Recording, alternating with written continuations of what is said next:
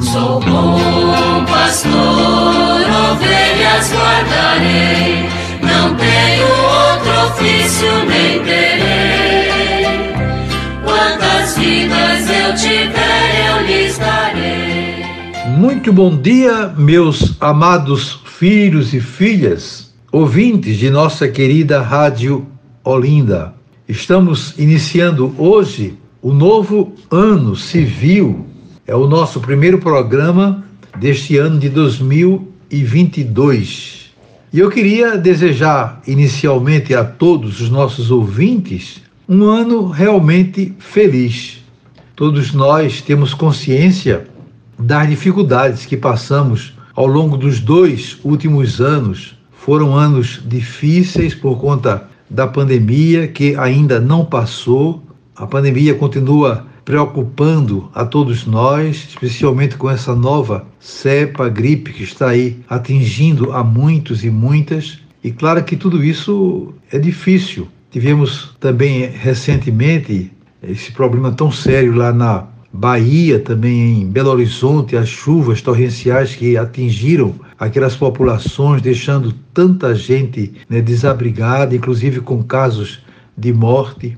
A CNBB, juntamente com a Caritas, está inclusive fazendo uma campanha de donativos para ajudar aquelas pessoas e nós entramos também nessa campanha. Né? Fizemos um vídeo e queremos aproveitar esse, o programa de hoje para motivar aqueles que puderem a colaborar, dando alguma, algum valor em dinheiro, que é mais fácil para poder não tomar alguma providência. Para mandar alimentos é muito difícil para o transporte. E a Caritas vai se encarregar de ir ao encontro especialmente das famílias mais pobres, através das paróquias, que nós temos comunidades muito carentes que perderam tudo praticamente e qualquer ajuda é muito importante, é muito significativa para ajudar aquelas pessoas. Então isso é um fato acontecido nos últimos, nas últimas semanas desse ano que passou e esperamos que esse novo ano chegue trazendo paz, trazendo esperança, né, que nós possamos viver dias melhores. Precisamos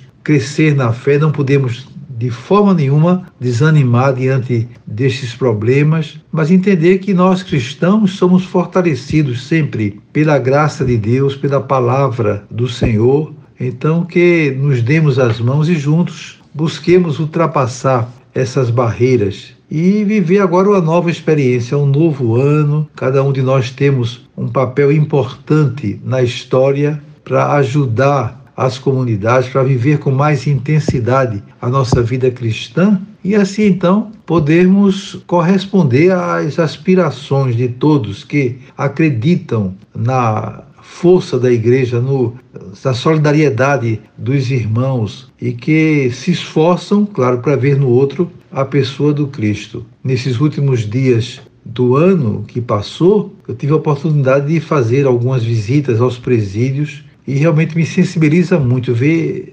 aqueles casarões com a multidão de prisioneiros, né? pessoas que estão é, ali se recuperando da situação em que passaram com tantas dificuldades, realmente é enfermidade, é, são problemas sociais, as famílias né, sofrendo, e tudo isso, claro que toca nos nossos sentimentos, toca nos nossos corações. Precisamos trabalhar mais pelo reino de Deus para que tudo isso seja superado e nós possamos viver dias melhores, com mais fraternidade, com mais amor, né, com mais caridade. Precisamos renovar sempre mais o nosso entusiasmo em sermos missionários, anunciarmos o reino de Deus, porque é de fato a palavra de Deus que vai transformar. Esse ano vamos ter uma campanha da fraternidade sobre educação, e a educação é básica, é fundamental para que a sociedade mude. Um povo que não é bem educado, naturalmente cai com muita mais facilidade nessas mazelas da vida. Nós precisamos eh, investir mais, o governo especialmente, né? investir mais na educação para que tenhamos